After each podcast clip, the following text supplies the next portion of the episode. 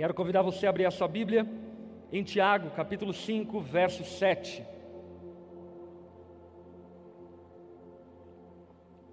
Tiago, capítulo 5, versículo 7.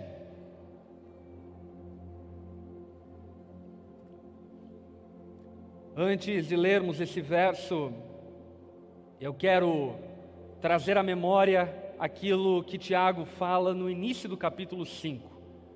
Na verdade, trazer à memória aquilo que Tiago fala lá no primeiro capítulo. Se você tem acompanhado todo esse tema, você vai lembrar que no primeiro capítulo de Tiago, Tiago ele fala sobre as provações e tribulações, dizendo tende por motivo de grande alegria o fato de vocês passarem por diversas provações. E aí no capítulo 5, no início dele, Tiago demonstra e apontam quais eram essas provações que a igreja estava sofrendo e deveria suportar. E essas provações eram provações socioeconômicas. Talvez você não saiba, mas a igreja primitiva era marcada por extrema pobreza. Pobreza, porque obviamente haviam muitos pobres que se convertiam ao Evangelho, mas também pobreza, porque muitos ricos, ao converterem-se ao Evangelho, eram boicotados, oprimidos pela sociedade romana e dessa forma desfavorecidos economicamente falando. Portanto, converter-se a Cristo naquele contexto era também sinônimo de pôr em risco a sua estabilidade financeira, o seu status quo social, porque apenas no terceiro século que o Império Romano abraça a religião cristã como a sua religião oficial e traz paz, ou pelo menos aparente paz, sobre aqueles que viviam o Evangelho. Até lá, aqueles que se convertiam ao Evangelho de Cristo eram oprimidos, eram afligidos, eram perseguidos, boicotados economicamente e por esse motivo viviam como vítimas de uma sociedade opressora e que perseguia severamente a igreja de Cristo. Tanto é que no início do capítulo 5, Tiago vai dizer que aqueles que eram ricos e poderosos não eram irmãos. Mas agora, no verso 7 em que nós vamos ler e estudar nessa manhã, Tiago os denomina como irmãos, dizendo para eles: irmãos, tenham paciência, tenham paciência, suportem o sofrimento e as aflições. Diante disso, eu quero ministrar uma palavra que eu intitulei de a paciência de Jó. Nós devemos ser pacientes enquanto cristãos. E dessa forma, vamos ler juntos o verso 7 do capítulo 5 de Tiago. Por isso, irmãos, sejam pacientes. Olhe para quem está ao teu lado e diga a essa pessoa: seja paciente. Se for a sua esposa, faça questão de dizer isso. Irmãos, sejam pacientes. E como é difícil ser paciente. Quantos aqui tem problema com a impaciência? Levante sua mão. É uma tortura pegar fila.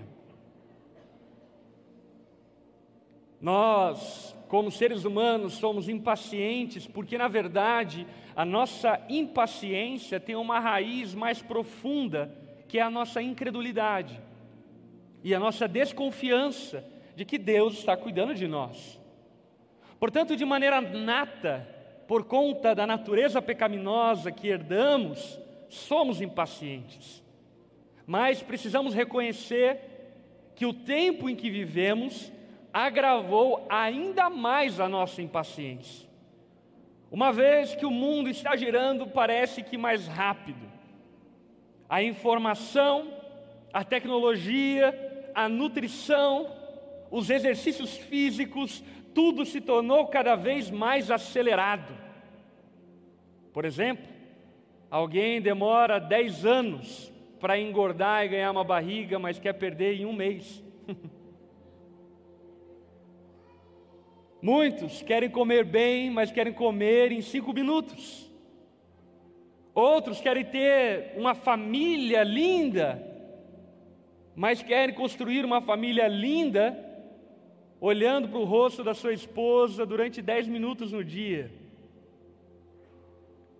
A nossa geração é uma geração que tem potencializado essa natureza pecaminosa herdada por Adão e Eva da impaciência. E aí então Tiago diz: irmãos, sejam pacientes, como se dizendo, cristão precisa ser paciente. E por que precisa ser paciente? Precisa ser paciente porque as promessas que nós recebemos não são promessas fast foods, não são promessas drive-thrus, não são promessas imediatas. As promessas que recebemos são promessas de vida eterna. Por isso que Tiago então diz: sejam pacientes enquanto esperam a volta do Senhor. Ele aponta para a parúcia, para a volta do Senhor, para a segunda vinda de Cristo, dizendo: Meus irmãos, até a vinda de Cristo, teremos que exercitar a nossa paciência. Até que Jesus venha, teremos que controlar o nosso ímpeto ansioso, controlar a nossa impaciência, porque somente nesse dia que eu e você seremos libertos da necessidade da paciência. Até lá, devemos viver pacientemente. Porque é nesse dia, no dia da volta de Cristo, aonde eu e você receberemos o cumprimento das promessas do Senhor. Ainda que muitos queiram distorcer a palavra de Deus, colocando palavras na boca de Deus, que Deus não nos disse, dizendo que Deus nos prometeu uma vida confortável, uma vida estável, uma vida tranquila, uma família incrível, bens materiais e posses financeiras aqui nessa vida, ainda que alguns queiram dizer isso, não é isso que a palavra de Deus diz. A palavra de Deus diz sim, que um dia seremos livres de toda doença, que um dia teremos os nossos olhos enxugado todas as lágrimas, que um dia pisaremos sobre o ouro, que um dia reinaremos com Cristo, que um dia seremos libertos de todo sofrimento e dor, mas esse dia não é aqui e agora. Esse dia é o dia vindouro de Cristo. E como é importante falarmos sobre isso? Sabe por quê? Porque muitos têm tornado o cristianismo extremamente terreno, imediato. E como diria o próprio apóstolo Paulo, aqueles que têm esperança em Cristo, somente para essa vida, são de todos os mais miseráveis homens. Certamente, devemos ter expectativas acerca dessa vida em Cristo. É claro que devemos orar e nos esforçar para termos uma família estruturada. É claro que devemos trabalhar e orar para que Deus prospere a nossa vida profissional. Porém, é bem importante que saibamos que esse mundo é injusto. Esse mundo é injusto. Nesse mundo, seremos oprimidos, afligidos, muitas vezes vitimados por injustiças da sociedade, do sistema, de amigos, de familiares, de irmãos. E por isso, eu e você, como crentes em Jesus, devemos ser pacientes, esperando a volta de Cristo. Porque no dia da bendita volta do Senhor, ele aplainará todos os montes, e colocará o pingo nos is de todas as histórias, recompensando todos aqueles que praticaram boas obras e condenando todos aqueles que viveram uma vida iníqua e ímpia na terra. Amém? Vamos orar? Baixe sua cabeça, feche seus olhos.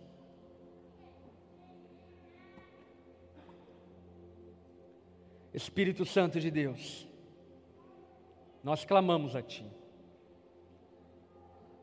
Ensina-nos a sermos pacientes como Tu és conosco. Que pacientemente tem nos suportado pelos séculos dos séculos e tem nos amado. Jesus ensina-nos a sermos pacientes como tu és, que, como ovelha calada diante dos seus tosqueadores, entregou-se em nosso favor, sem abrir a boca, mas suportando toda aflição, toda angústia, por saber a recompensa que o aguardava. Jesus ensina-nos o caminho da paciência eu clamo a Ti, que aqueles que têm se entregue à ansiedade pecaminosa, que sejam não apenas perdoados, mas renovados em Ti. E aqueles que porventura tenham uma ansiedade crônica, que o Senhor possa usar profissionais, usar terapeutas, ou o seu poder, ó Pai, agir sobre eles, levando-os à paciência, ao descanso e à tranquilidade, ao saber que o Senhor tem cuidado de nós.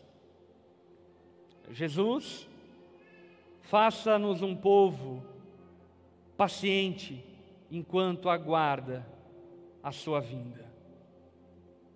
Oramos e clamamos isso a Ti, em nome de Jesus. Amém e amém. Como eu falei anteriormente, no início do capítulo, os crentes em Cristo estavam sendo oprimidos pelos poderosos e ricos da sociedade do primeiro século por conta do seu amor e temor a Jesus. E diante disso, Tiago, ele fica um tanto quanto preocupado com qual tipo de atitude a igreja poderia ter diante dessa opressão. Porque talvez Tiago pensava que alguns poderiam encarar essa opressão a partir da dialética marxista pensando que se tratava de um conflito do opressor, do oprimido, e dessa forma propor uma revolução social e sistêmica para gerar igualdade e justiça na sociedade. E diante disso, Tiago diz: não, esse não é o caminho do cristianismo. O caminho do cristianismo não é um caminho revolucionário. O caminho do cristianismo é um caminho de paciência e aguardo pelo estabelecimento do reino de Deus. Porque, ainda que tenhamos que nos esforçar por fazermos e tornarmos a sociedade mais justa, devemos entender e saber que ela só se tornará quando Cristo reinar sobre o novo céu e sobre a nova terra. Portanto, qualquer pensamento, que esvazie a messianidade, a necessidade do Cristo no trono, é um pensamento contrário à fé cristã. Tiago, preocupado talvez com alguns que estavam sendo oprimidos e poderiam pensar que o cristianismo propõe uma espécie de revolução contra César, uma revolução contra o Império Romano, ele diz a esses cristãos: sejam pacientes ele diz às esposas em relação aos maridos: sejam pacientes. Ele diz aos maridos em relação às esposas: sejam pacientes. Esses tempos atrás mesmo, eu estava conversando com um casal e atendendo eles no meu gabinete, E o casal queria se divorciar. Adivinha quantos anos de casamento aquele casal tinha? Menos de um ano de casamento. Ele olhou para mim e falou: Pastor, a gente está brigando muito. Eu falei: Filho, é só o princípio das dores. você só está começando. Mas você percebe a impaciência, o imediatismo. E muitos, ao pensarem que podemos aqui neste mundo termos uma vida perfeita, sem lágrimas, sem doenças, sem problemas financeiros, acabam trilhando um caminho revolucionário que mais gera injustiça do que justiça. Maridos revolucionários que batem a mão na mesa e dizem: Eu sou o homem dessa casa, mulher, cala a boca. E você acha realmente que a tua esposa vai calar a boca? Esposas que, ao tentar de alguma forma trazer justiça sobre as suas casas, fazem greve de tudo, tentando de alguma forma fazer revolução. E Tiago ensina-nos um caminho totalmente diferente. Sejam pacientes. E é bom lembrarmos que Tiago escreve essas palavras quatro anos antes de ser martirizado e morto por causa da sua fé e temor a Jesus. E pacientemente, Tiago vai como Cristo, como ovelha ao matadouro. Portanto, o cristianismo tem muito mais a ver com pesca do que com McDonald's. Amém? Tem muito mais a ver com sentar e ficar olhando para uma boia para ver quando ela afunda, e que às vezes demora horas e horas e mais horas, do que fazer um pedido e daqui cinco minutos a gente ter o lanche Macfish nas mãos. A fé cristã exige paciência. Se alguém disse a você que no dia em que você se rendesse a Jesus, de repente, tudo ia ser melhor, essa pessoa te enganou. Porque na verdade, muitas vezes é pior. Porque a sua conversão a Jesus muitas vezes atrai perseguição dos seus familiares, atrai opressão dos seus amigos, atrai a necessidade de você ter que se abster de algumas práticas que te rendiam dinheiro, mas agora, por amor a Jesus, você tem que se abster por uma questão de moral. Portanto, cristianismo tem tudo a ver com paciência. E diante disso, Tiago, ele propõe três figuras nas quais nós vamos nos deter nessa manhã para ilustrar e nos apontar como devemos ser pacientes. A primeira figura ainda está no verso 7, quando na parte B do versículo, Tiago continua dizendo: Vejam como os lavradores esperam pacientemente as chuvas do outono e da primavera, com grande expectativa, aguardam o amadurecimento de sua preciosa colheita. Sejam também pacientes, fortaleçam-se em seu coração, pois a vinda do Senhor está próxima. Irmãos, não se queixem uns dos outros, para que não sejam julgados, pois vejam, o juiz está à porta. A primeira figura usada por Tiago para nos ilustrar qual tipo de paciência devemos ter é a figura do lavrador, do agricultor. Durante o período de carnaval, eu estive pregando em várias cidades do Mato Grosso e fui até o Triângulo da Soja, Lucas do Rio Verde, Nova Mutum, e naquele lugar aonde você olha para todo canto é um oceano de soja. E aí me tornei especialista em soja porque uma das pessoas que estava fazendo todo o meu translado era fazendeiro e trabalhava com soja, e ele me explicou tudo aquilo que eles fazem e como eles plantam, a entre safra, safra, o preço da saca, enfim, fiquei especialista em soja. E conversando com ele, eu percebi várias coisas que a palavra de Deus nos deixa muito evidente e claro. primeira delas, e óbvia, se queremos colher determinados frutos, teremos que escolher determinada semente.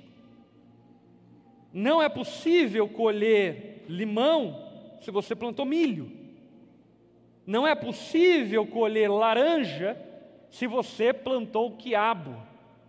Aliás, que maravilha quiabo. Quantos aqui gostam de quiabo? Eu vou fazer uma campanha pró-quiabo.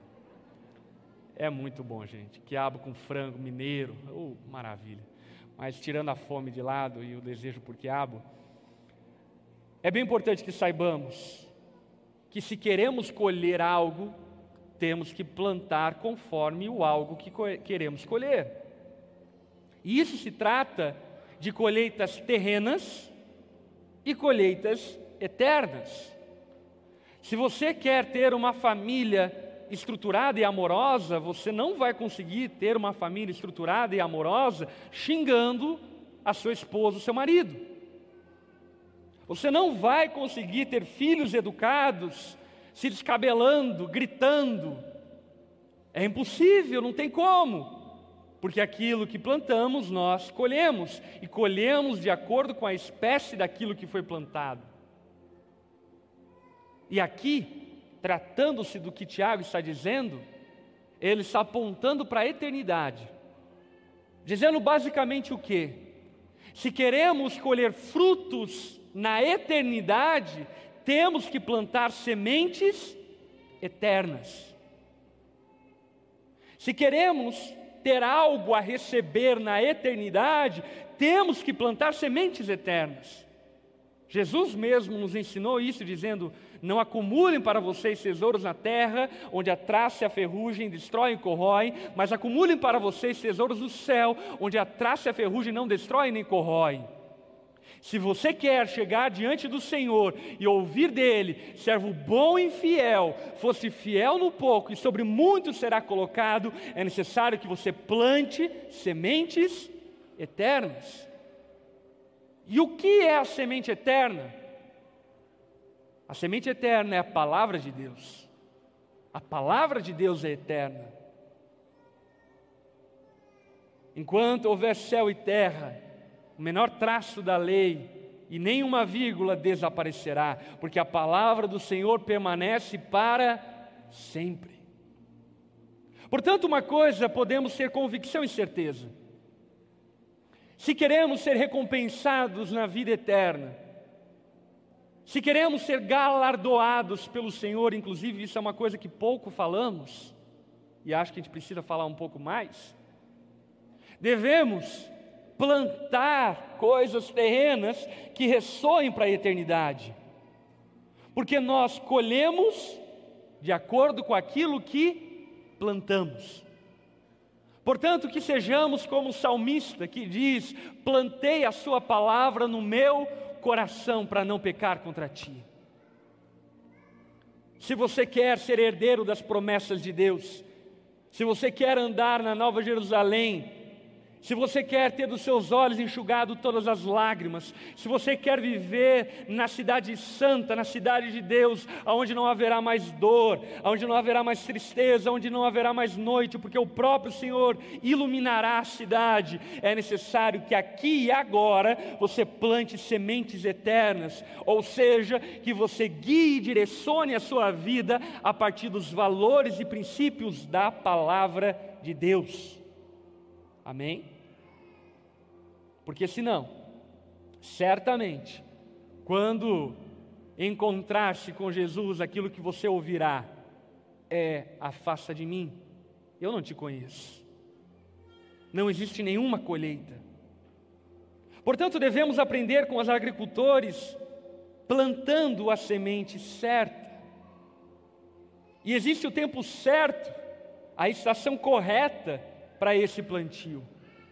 Deus faz tudo no tempo devido, Deus faz tudo no tempo certo. Amém? Que esperemos a estação correta e saibamos que na estação correta Deus está trabalhando na nossa vida. mas que na estação correta, o nosso coração seja o coração correto. Nós, inclusive, conversamos dias atrás, no programa Na Mesa com os pastores, a respeito da parábola do semeador, falando sobre os quatro tipos de terreno: a terra fértil, o terreno pedregoso, o terreno espinhoso, a beira do caminho, que no nome de Jesus o teu coração seja como terreno fértil, que a palavra de Deus caia sobre ele e quando ela cair, haja ali saúde, vitalidade, para que ela germine. Portanto, é necessário que preparemos a terra para recebermos a palavra de Deus. E obviamente que isso se trata de coisas um tanto quanto subjetivas, mas também objetivas. Quantas vezes nós, por exemplo, nos reunimos como igreja, mas o nosso coração está tão longe, tão disperso, despreparados para recebermos a palavra de Deus. Quantas vezes nós ouvimos a palavra de Deus, mas ela cai no nosso coração e o nosso coração é como um terreno espinhoso onde as preocupações da vida sufocam a palavra de Deus e não permitem que ela germine e frutifique. Ou é um terreno pedregoso, superficial, que até durante algum tempo germina, mas nunca gera o fruto devido, porque a terra não está preparada. Portanto, que aprendamos com os lavradores, que escolhem a semente certa, plantam na estação certa, preparam a terra para receber a semente, mas aí entra um fator determinante. Sabe qual é? É o Senhor que manda a chuva. É o Senhor que rega a terra. A efetividade desse plantio, em última análise e instância, não depende de nós, depende do Senhor. Há dois anos atrás eu fui a Israel, e estando em Israel andando pelas estradas no meio do deserto, era incrível porque olhando para o lado você via de repente um bananal, estilo corupá, cheio de banana no deserto. Aí você andava mais um pouco, um laranjal, cheio de laranja no deserto. Porque Israel, inclusive através de promessas bíblicas, desenvolveu sistemas de irrigação supermodernos que fazem a terra dar fruto mesmo no deserto. Porém, não era assim nos dias bíblicos. Nos dias bíblicos, a agricultura dependia da chuva que caía do céu. E isso é importante para mim e para você, para que, usando dessa ilustração, saibamos que a nossa vida depende da intervenção de Deus. Devemos orar pela chuva dos muitos momentos. Olho para a minha vida, olho para diversas circunstâncias e falo: caramba, a plantação vai morrer. Aonde está a chuva? Aonde está a água para irrigar essa terra? Porque se não cair chuva, todo esse plantio vai ser perdido tudo aquilo que foi plantado será consumido pela terra seca. Mas Deus é fiel, amém? E de repente, como com Elias, ele vê uma nuvem do tamanho da mão de um homem que anuncia a chuva serôdia do Senhor vindo fora de tempo para irrigar a terra e garantir que aquele que começou a boa obra há de completá-la que aquele que entregou a sua palavra há de cumprir. Portanto, o que eu quero dizer a você é que talvez você plantou a palavra de Deus no seu coração e o seu coração está totalmente aberto para a palavra de Deus, mas por vezes você olha para a sua vida, olha para a sua família, olha para as suas emoções e diz: não vai dar. E eu estou aqui para dizer para você: sim, vai dar. Se foi a palavra de Deus que você plantou no seu coração, é Deus quem garante a chuva, é Ele que irriga a terra, é Ele que garante que essa semente germinará e dará fruto, se formos pacientes. Então, tendo a chuva do Senhor, nós devemos saber que existe um tempo certo para a colheita. Meu irmão, minha irmã, existe um tempo certo para a colheita. Que tenhamos paciência e aguardemos a preciosa colheita. Não se entregue ao desejo de vingança. Um dia o Senhor vingará toda a injustiça praticada pelos homens. Não se entregue a uma mentalidade revolucionária, querendo fazer justiça com as suas próprias mãos. Um dia Deus punirá toda a iniquidade e impiedade praticada pelos homens. Aguarde o tempo certo da colheita. E é óbvio que isso não é um convite à passividade, mas isso é um convite à confiança. Charles Spurgeon, ele diz algo acerca disso que vai muito de encontro com o que nós estamos falando. Ele diz o seguinte: nossa ansiedade não esvazia o sofrimento do amanhã, mas apenas esvazia a força de hoje. Devemos ser pacientes quando percebemos que não podemos fazer mais nada, que nada mais está ao nosso alcance, que tudo o que deveríamos fazer para cuidar do nosso casamento fizemos, que tudo que poderíamos fazer para ter sucesso profissional fizemos. E quando chegarmos a esse limite de capacidade nossa, o que devemos fazer é dobrar os nossos joelhos, deitar e repousar a nossa cabeça no travesseiro e descansar no Senhor, sabendo que Ele tem trabalhado em nosso favor e que existe o tempo certo para a colheita. Não esvazie a sua força. Para mim, como pastor, isso é um exercício que eu tive que aprender muito cedo no ministério. Porque existem muitos sanguessugas de energia e forças que a todo momento tentam de alguma forma retirar o meu foco e a minha atenção naquilo que eu devo ter atenção. E eu aprendi que existem muitas coisas que eu não vou conseguir resolver. Aliás, deixa eu te ensinar isso, coloque a mão no seu peito e diga assim: existem coisas que eu não vou resolver. Amém? Se apropria dessas palavras. Tem coisas que você não vai resolver. Existem corações que nós não conseguimos quebrantar. Existem coisas que nós não conseguimos fazer a nossa esposa entender. Quantos maridos entendem o que eu estou falando? É impossível, não tem como. E quando chegar nesse momento, não se entregue à ansiedade, para que a sua força não se esvaia, mas você esteja fortalecido para pacientemente aguardar a preciosa colheita. Por que o agricultor espera? Sabe por que ele espera? Porque a colheita é preciosa. Sabe por que eu e você devemos esperar? Porque a nossa colheita é preciosa. Ela vale mais do que o ouro e do que a prata.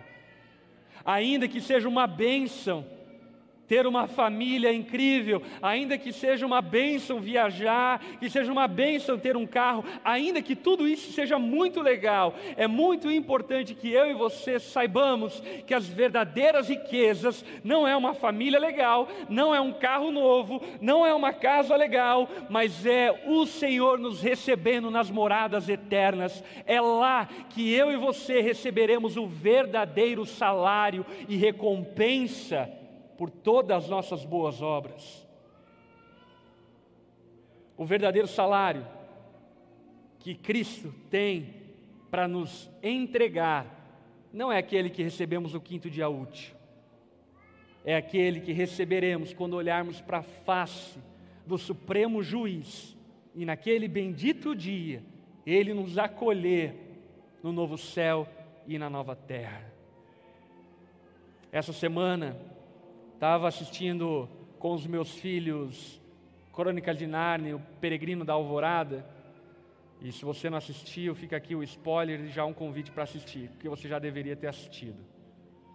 No final do Peregrino da Alvorada, o Aslan, que representa o rei, que na analogia cristã representa Jesus, recebe o ratinho para recebê-lo nas moradas eternas.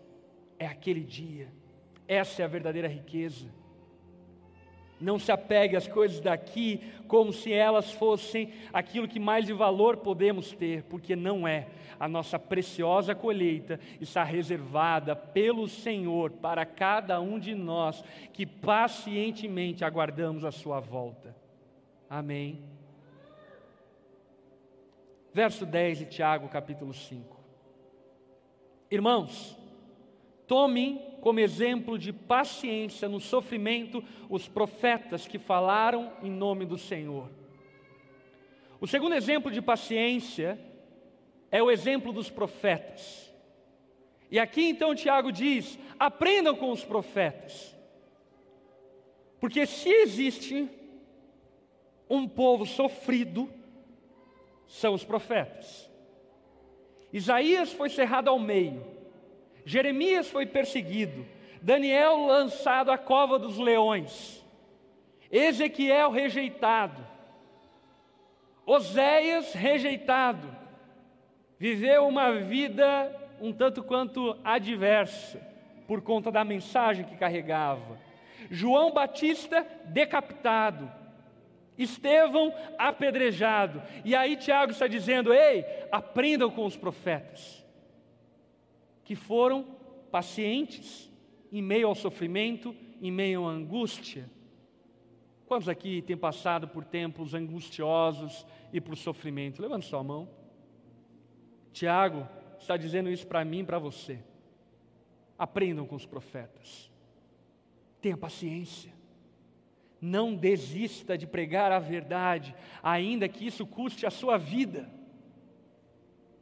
Eu amo o texto de Hebreus capítulo 11, que é conhecido como a galeria dos heróis da fé, porque ao citar vários heróis da fé, dentre eles alguns profetas, o escritor aos Hebreus vai dizer no fim do capítulo: eles foram cerrados ao meio, queimados vivos. As suas esposas que o aguardavam o retorno não receberam seus maridos, foram como peregrinos em terra estranha, porque a terra não era digna de tê-los.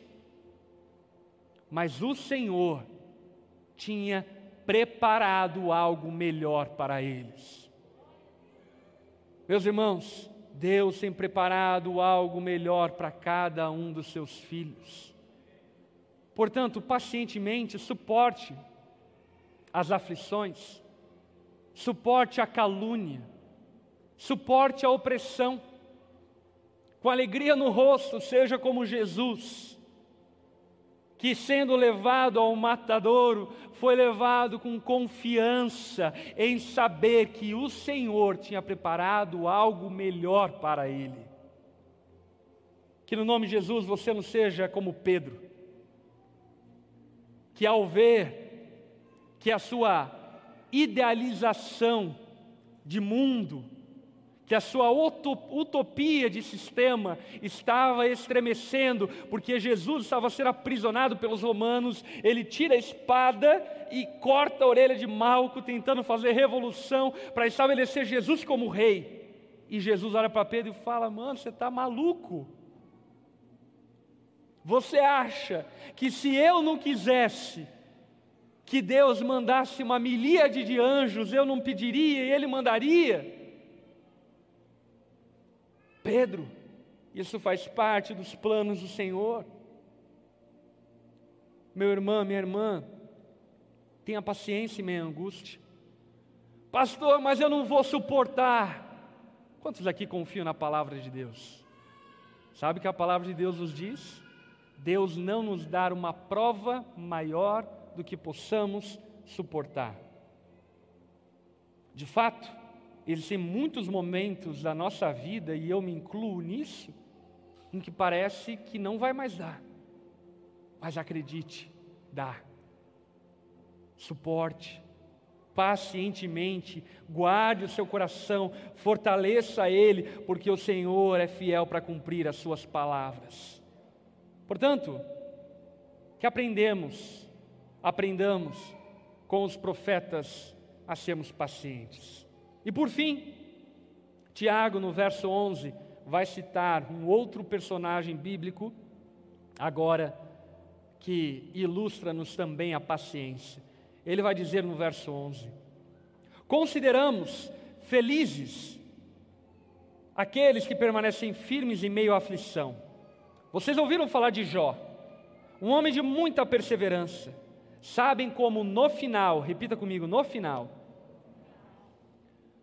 o Senhor foi bondoso com ele, pois o Senhor é cheio de compaixão e misericórdia.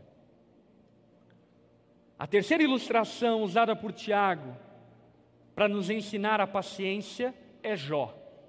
Quantos aqui ouviram falar de Jó? Jó é esse personagem bíblico no qual a palavra de Deus fala que o diabo querendo tentar Jó, Deus permite essa tentação e Jó é espremido pelas provações e tentações. A palavra fala que Jó era o homem mais rico do Oriente, que tinha uma incrível família, vivia festejando e depois das festas adorando ao Senhor. Jó tinha aquele tipo de vida que todos aqueles que de alguma forma têm bom senso anseiam em ter. Porém, de repente, o gado de Jó morre no campo, os seus bens são queimados, os seus filhos mortos.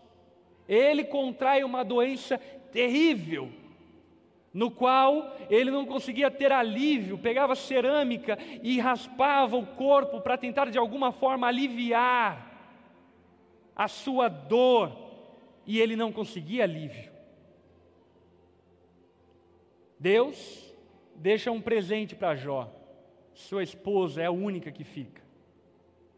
Mas essa esposa podia ter ido.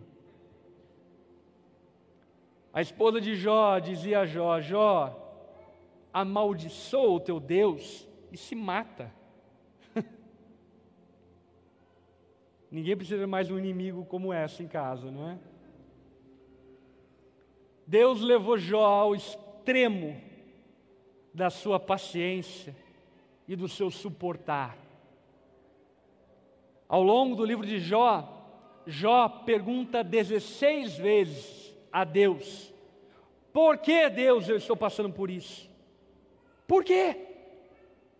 Quantos aqui já se perguntaram assim?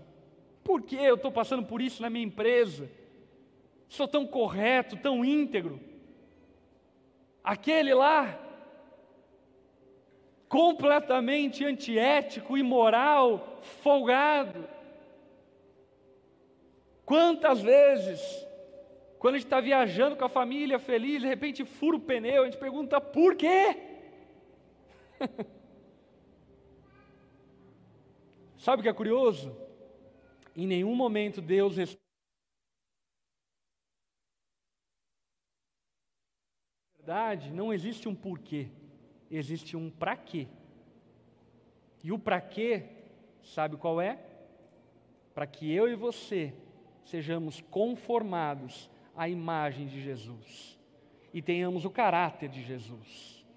No capítulo 42 de Jó, Jó vai dizer o para quê, dizendo: Antes eu te conhecia de ouvir falar, mas agora os meus olhos te veem e eu conheço de contigo andar.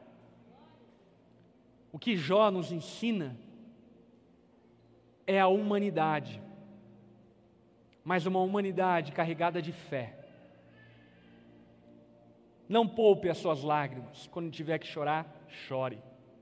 Quando tiver que lamentar, lamente. Quando doer, deixa doer.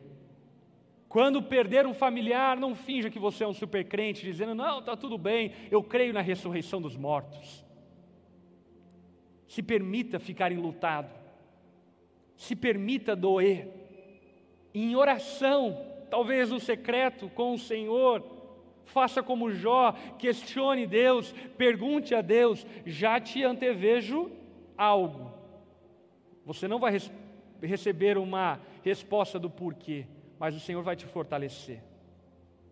E a sua paciência vai ser tratada, gerada e produzida. Sabe por quê? Porque no final, no final, quando nos encontrarmos com o Senhor, tudo fará sentido. Tudo receberá uma razão e receberá a recompensa por nossa paciência.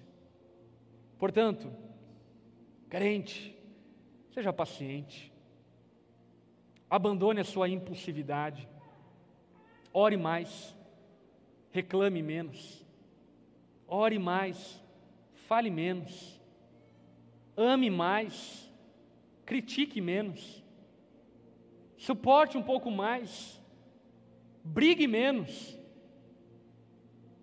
se renda e exercite a sua paciência, porque cristianismo sem paciência é como um agricultor que planta, mas de madrugada abre a terra para ver se a semente está germinando e mata ela. Seja paciente como agricultor, seja paciente como os profetas, seja paciente como Jó, porque no final, aquele que prometeu é fiel para cumprir todas as suas promessas, e essa é a nossa fé, essa é a nossa esperança. Cristianismo é sobre o final, não é sobre aqui e agora. Aqui e agora, podemos sim ser oprimidos, afligidos, aqui agora podemos passar por todo tipo de sofrimento e dor, mas que saibamos que o Senhor tem preparado moradas celestiais para todos nós. Para encerrar, vamos ler o versículo 12 de Tiago 5. Acima de tudo, meus irmãos, não jurem pelo céu, nem pela terra, nem por qualquer outra coisa, que seu sim seja de fato sim e o seu não, não, para que não pequem e sejam condenados. Aleluia. Tiago encerra dizendo: Você disse sim para a caminhada com Jesus, você disse sim para a palavra de Deus, você disse sim para o Evangelho, você disse sim para as promessas de Deus, então que o seu sim seja sim, quando o dia estiver cinzento, quando a nuvem tampar o sol, quando o dia estiver depressivo, quando os problemas baterem a sua porta, quando você perceber que as coisas não estão indo tão bem quanto você pensava, quando o seu casamento entrar em crise, quando a sua vida financeira desmoronar, confie no Senhor, que o seu sim seja sim, que o seu não seja não porque o sim de Deus é sim, e o não de Deus é não. E se Ele disse sim para nós, é certo que Ele cumprirá todas as suas promessas. Amém? Que aprendamos a paciência e não nos entreguemos a uma mentalidade revolucionária que nada tem a ver com o Evangelho de Cristo. Coloque-se em pé no seu lugar. É o cumprimento das promessas do Senhor. O seu fim e o meu fim não é angústia. O meu fim e o seu fim que cremos no Senhor é a ressurreição dos mortos, é o corpo glorificado, é a nova Jerusalém vindo da parte do Senhor sobre nós. São as moradas celestiais aguardando o seu povo. Esse é o nosso fim, esse é o meu fim, esse é o nosso the end. Aleluia. Que aprendamos a ser paciente. Marido, seja mais paciente com seus filhos, esposa. Esposa, seja mais paciente com seus filhos, marido. Crente, seja mais paciente com seu pastor, com sua igreja. Pastores, sejam mais pacientes com as suas ovelhas. Líderes, sejam mais pacientes com seus liderados. Liderados, sejam mais pacientes com seus líderes. Cidadãos, sejam mais pacientes com o governo. Governo, sejam mais pacientes com seus cidadãos. Que aprendamos o caminho da paciência, porque esse é o caminho que Jesus nos ensinou. Deixa eu orar por sua vida. Sendo sua mão como recebendo, vamos orar. Senhor, nós te louvamos, porque sabemos que o motivo pelo qual não somos consumidos é porque o Senhor é compassivo, misericordioso, cheio de paciência. O Senhor é paciente conosco. Nós sabemos, ó Pai, quantas vezes nós falhamos e repetidamente erramos, mas o Senhor pacientemente nos suporta, nos aguenta, nos tolera, até que sejamos aperfeiçoados e plenamente conhecidos pelo Senhor. E diante dessa realidade sobrenatural, majestosa, gloriosa, nós clamamos a Ti, Jesus, faça-nos pacientes como Tu és paciente. Ensina-nos a sermos pacientes Ensina-nos, ó Pai, a guardarmos a preciosa colheita, que não nos entreguemos a uma vida lançada à ansiedade e à preocupação, mas que nos lancemos a uma vida de descanso, de refrigério no Senhor, ao saber que enquanto nós dormimos, o Senhor trabalha em nosso favor. Jesus, dá-nos paciência Tira-nos, ó Pai, esse ímpeto que faz cometermos tantos erros e nos leva a termos tantos prejuízos por causa da nossa impaciência. Gere em nós, como teus filhos, paciência, Jesus, para que o Senhor se agrade de nós. Pai, que seu amor seja sobre nós ao decorrer dessa semana que a graça e a paz de Jesus repouse sobre as nossas vidas e lares. Que a consolação e a presença do Espírito Santo nos guie por onde formos. Nós oramos para glória, por amor e para louvor do seu nome, Jesus. Amém e amém.